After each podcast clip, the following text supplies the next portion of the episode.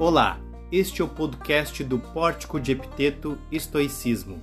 Aqui você encontrará conteúdos de estoicismo, epiteto e filosofias irmanadas.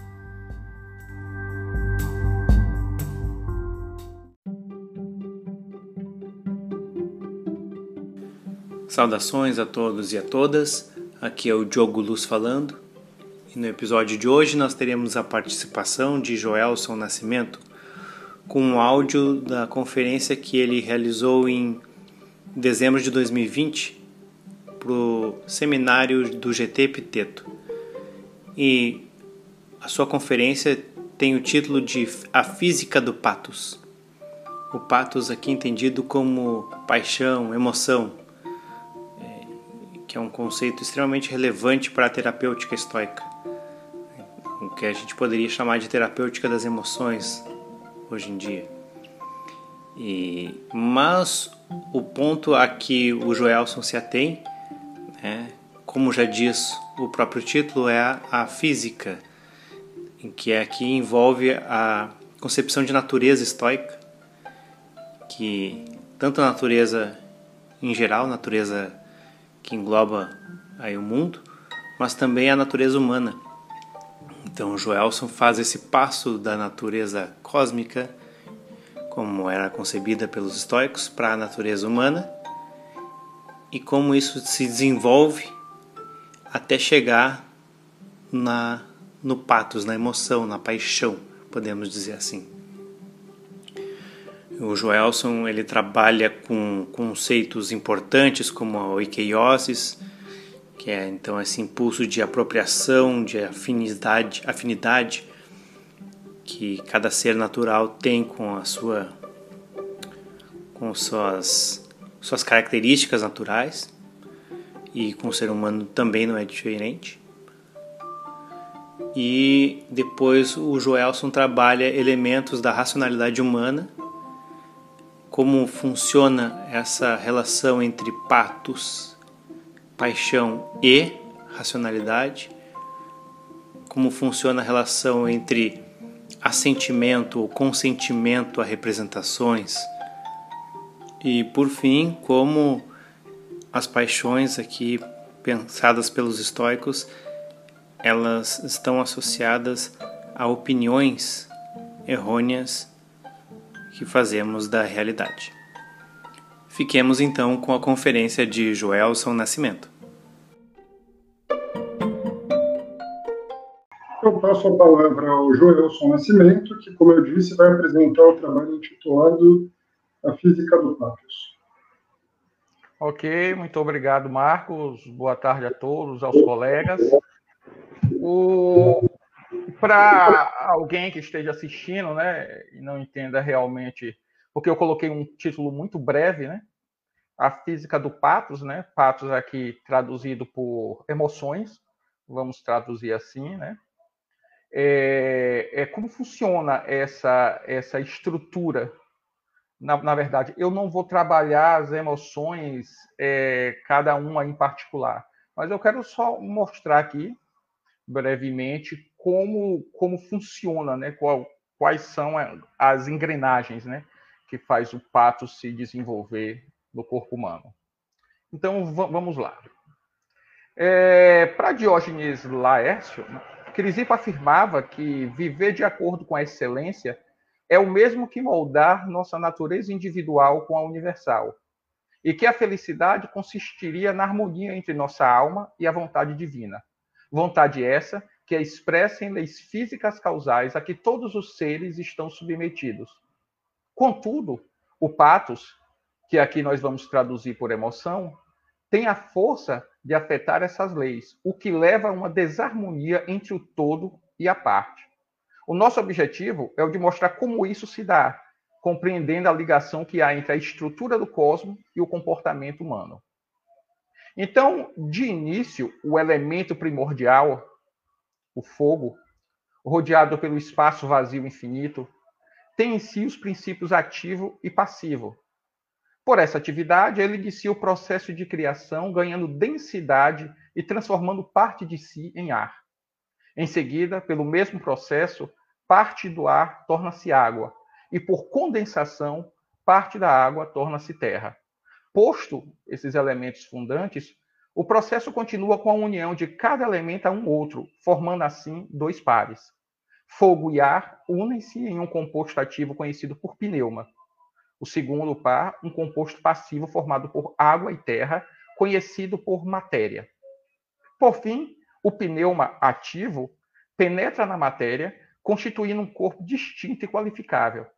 Sendo assim, o cosmos, para os estoicos, é a união entre dois princípios e quatro elementos, organizado em dois corpos de densidades distintas, onde cada um mantém sua própria substância a fim de uma futura separação. Por conseguinte, conforme Long, apesar de os estoicos explicarem o funcionamento desse processo de forma a identificarem cada um dos elementos envolvidos, nunca os veríamos de forma individualizadas. Ou isto é, nunca, nunca os veríamos fora de um composto, o que, caracteriza, o que iria ca caracterizar nesse sentido o monismo estoico. E aqui tem uma citação de Diógenes Laércio, para a gente compreender um pouco melhor isso aqui. De acordo com os estoicos, os princípios são dois: ativo e passivo. O princípio passivo é a essência sem qualidade, a matéria. O princípio ativo é a razão na matéria, ou seja, Deus, Logos, Pneuma, alma.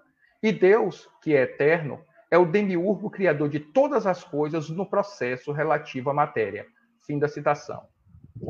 A maneira como o pneuma dá forma e qualidade à matéria se dá através de um movimento simultâneo para dentro e para fora, conhecido por tônus. O movimento para dentro lhe confere identidade e para fora qualidade. É um movimento que trabalha em diferentes níveis com o intuito de transformar o composto em quatro tipos definidos de corpos. O primeiro movimento pneumático fornece coesão a fim de manter a unidade do composto pneuma-matéria unido. É um nível conhecido como Rex. No nível da physis, fornece a força necessária para nutrição e crescimento da unidade. No da psique, movimento e sensação. No último nível, o hegemonicon, a racionalidade. Caso um composto tenha apenas o movimento da Rex, ele será classificado como um ser sem vida. Uma pedra, por exemplo, é dotada exclusivamente de sua força de coesão, de um movimento solitário do pneuma. Quando passa a ter movimento de physis, certo? Temos o corpo das plantas, né? os vegetais. No entanto, o movimento da Rex ainda permanece, mas agora como uma função própria da physis, pois a capacidade de crescimento e nutrição só é possível em um corpo coeso. O nível da, da psique fornece ao composto sensação e movimento, que estarão ligadas a funções psíquicas como fantasia e impulso. Estas capacidades definem o corpo de um ser vivo. Quando o pneuma atinge seu último nível, o do hegemonicon, o composto adquire assentimento, mais duas funções psíquicas, assentimento e logos, o que caracteriza o corpo do ser vivo racional. Tanto animais quanto seres humanos compartilham os movimentos da rex, physis e psique. Mas apesar disso, no ser humano, as funções pneumáticas anteriores estarão todas elas ligadas ao hegemonicon. E aqui eu faço uma citação de Estobel, né, citando o Jâmblico. Segundo os estoicos, várias correntes do pneuma se estendem do hegemônico, algumas em direção aos olhos, outra em direção aos ouvidos, outras em direção a outros órgãos dos sentidos. Algumas faculdades se distinguem também pela peculiaridade da qualidade do próprio substrato, Desde que a maçã encerra uma doçura e fragrância idênticas ao corpo, o hegemônico inclui em si fantasia, assentimento, impulso e o logos. Fantasia, assentimento e impulso humanos têm uma ligação direta com logos, e ter logos também é ter capacidade de produzir conteúdo proposicional, fazendo com que todas elas sejam consideradas racionais pelos estoicos. Então, eu queria aqui falar para vocês, né, explicar aqui cada uma dessas funções. A fantasia, né, Com efeito, e aqui eu vou citar, tem uma citação muito clara aqui de Aécio, fantasia, com efeito, é a afecção que ocorre na mente, mostrando em si mesma também o que a produziu. Por exemplo, quando através dos olhos vemos algo branco, é a afecção que ocorre através da visão da mente. Também, segundo, isso se diz que temos afecção porque o branco que subjaz nos move. Fim da citação. A fantasia é uma alteração, uma tipose em psique, né, que ocorre no movimento do pneuma, provocado por, obje por objeto exterior sensivelmente percebido, o qual gera uma representação desse mesmo objeto na mente. É uma imagem produzida no pneuma, causando um impulso de busca e recusa, os quais, uma vez assentidos, leva o ser humano a agir. Em um animal não racional, por não haver logos, os impulsos agem de acordo com sua própria natureza. Por exemplo, caso o animal sinta o cheiro de um predador, a fantasia, por meio do sentido correspondente, afeta o pneuma de forma a impulsionar um animal para defesa ou fuga. Por não haver logos, não há sentimento. E se não há sentimento, não há capacidade de escolha entre defesa ou fuga. Para Cícero, o assentimento é um movimento pelo qual a vontade adere ao que lhe parece verdadeiro. Como ele está ligado ao Logos, aderir ao que parece verdadeiro significa concordar ou não com os juízos que temos a respeito das coisas. É nessa junção juiz-assentimento onde surge a capacidade de não aderirmos a tudo o que nos impulsiona. Como afirma aqui um belo texto do padre Milton Valente, o Logos possui uma autonomia em relação à fantasia e ao assentimento, ao tornar-lhes matéria-prima para a reflexão. E cito aqui o padre Milton Valente. O Logos não decide imediatamente sobre o conteúdo da verdade. Examina as condições do assentimento. Se após esse exame julgar realizadas todas as condições, dá o seu assentimento em virtude da força que lhe confere, Suponhamos um caso de um homem a quem amputaram a perna e que durante vários dias recebeu apenas uma magra sopa. Atormentado pelas dores e pela fome, vê surgir no Hegemonicon a imagem dos alimentos do seu paladar, experimenta o impulso para eles. Esse impulso tem origem numa faculdade particular da alma e não se deve desenvolver sem o assentimento do Logos. Fim da citação. Como podemos ver, Sentir fome e ser impulsionado a comer são estados separados do pneuma. Como nos afirma Long, o primeiro é uma reação inevitável ao corpo, mas o último depende da alma e do julgamento que a alma faz. Poderíamos dizer que é uma relação entre a alma ou pessoa e uma proposição. Já o impulso, ele é conhecido na filosofia histórica também por oikeoses, termo traduzido aproximadamente por apropriação. Logo após o nascimento, quando o pneuma passa de físis a psique pelo contato com o ar frio, a natureza dá ao animal consciência de si e do mundo que o cerca com o intuito de manter e perpetuar a vida. A primeira apropriação, próton oikeon, faz dos seres vivos cônscios de sua própria constituição, de suas partes corporais e do modo correto de usá-las. Diógenes Laerte nos diz sobre essa primeira apropriação. De fato, seria improvável que a natureza tornasse a criatura estranha a si mesmo e que a natureza que a gerou a manteria como estranha e não familiar. Fim da citação. Em seguida, surge a oikeoses e onoietiké, quando animais e seres humanos são atraídos ao amor por si mesmo, gerando o instinto de autopreservação.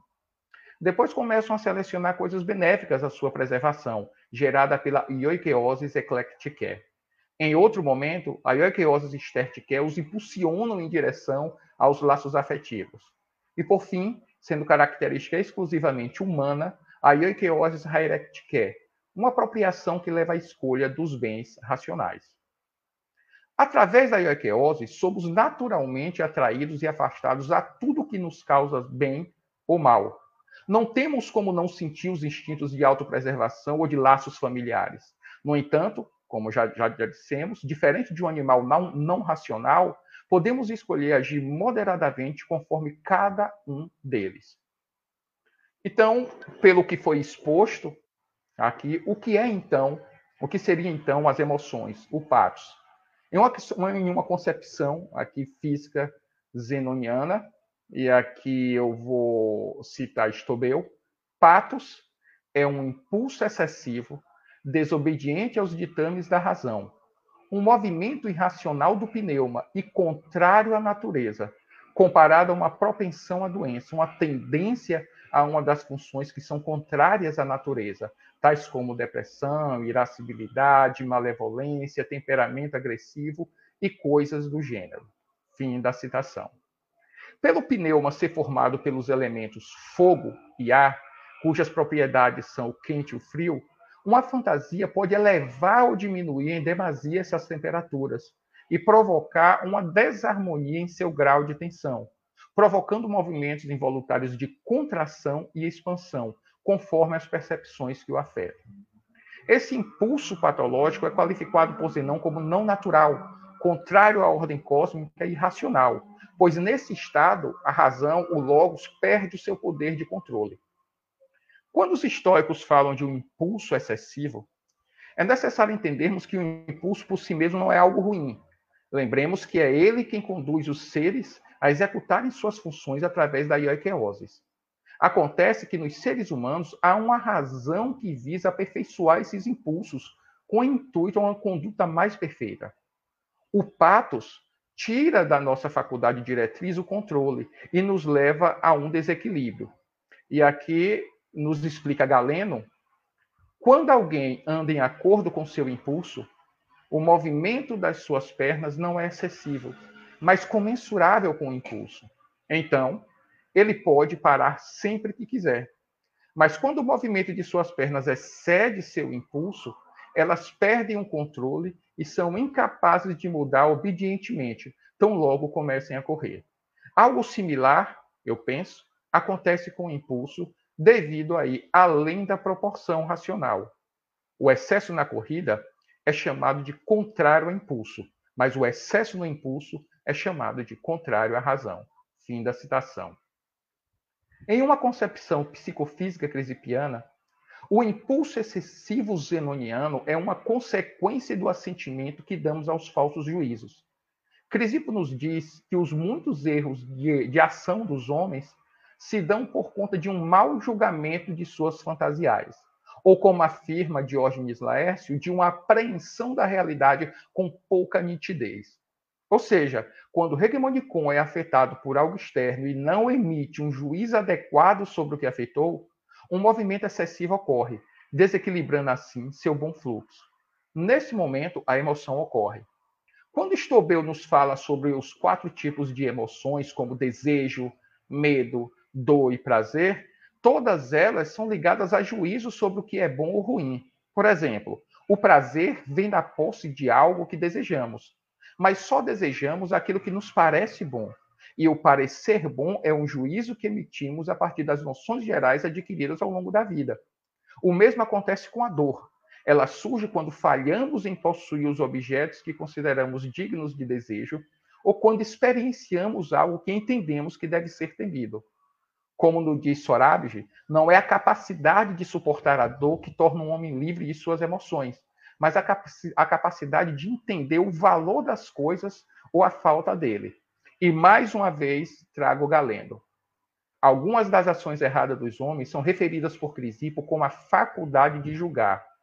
Outros, a falta de tensão e fraqueza do espírito, tal como suas ações corretas serem guiadas por um juízo correto junto com uma boa tensão da alma. Ele diz que existem momentos quando desistimos de uma decisão correta porque a tensão da alma decai e não persiste até o fim a executar os comandos da razão. Então, fim da citação. Julgamos mal porque o tônus é fraco ou o tônus é fraco porque julgamos mal? Bem, entendemos que os dois. Podem existir momentos em que a falta de tensão do pneuma se dê por alguma doença que afete o corpo em suas funções psíquicas ou vegetativas. Daí, nosso julgamento não corresponder a algo existente, como em um delírio, por exemplo. Por outro lado, a falta de tensão é provocada também por uma falta de conhecimento sobre o que é verdadeiramente bom e mal, desembocando em uma maneira incorreta de agir em determinada situação. Quaisquer que sejam as respostas, todas estão ligadas a uma boa ou má tensão do, do pneuma. Contudo, no caso da emoção, apesar de ser considerada uma doença semelhante a uma febre, não podemos utilizá-las como desculpa para uma má conduta. Uma fantasia pode induzir em nós o desejo de andar, mas a causa completa, ou como diz Tillman, né, a sustentação da ação, encontra-se na capacidade diretriz, isto é, na decisão de andar, durando enquanto a sustentação da causa se mantiver. O mesmo, é, mesmo sendo a força exercida pelo pato sobre o pneuma hegemônico né, maior do que a força exercida pela própria natureza, pela ioikeosis, a responsabilidade moral permaneceria, pois na filosofia estoica isso não se dá pela perda da razão, mas pelo assentimento que damos aos falsos juízos. Para Crisipo, não seria um problema uma mente que entende ser o dinheiro bom, mas achar que o dinheiro é o maior dos bens e acreditar não ser digno viver entre pessoas que não têm, sim. Aqui temos uma clara falta de conhecimento sobre o que é bom ou ruim, uma ignorância sobre os bens e os males, mais precisamente, uma, ignorância sobre onde se encontram verdadeiramente os bens e os males. Para Margaret Graver, os falsos juízos são dependentes de uma crença. Se eu não acreditar que a ruína financeira é má para mim, não me amedrontarei nem ficarei entristecido quando isto ocorrer, embora eu deva evitá-la.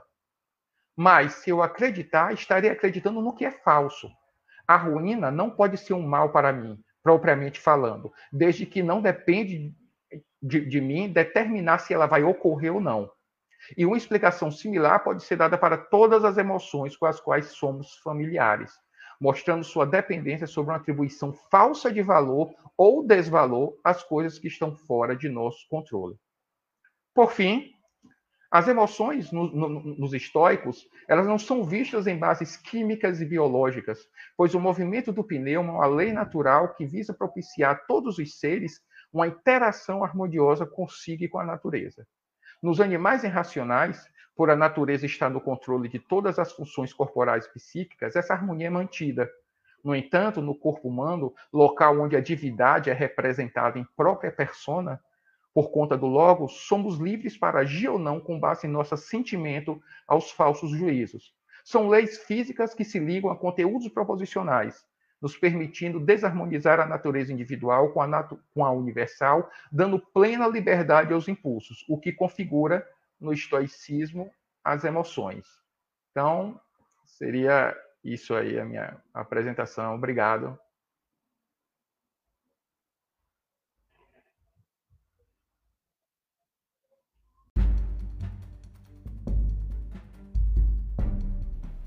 chegamos ao final de mais um episódio do nosso podcast.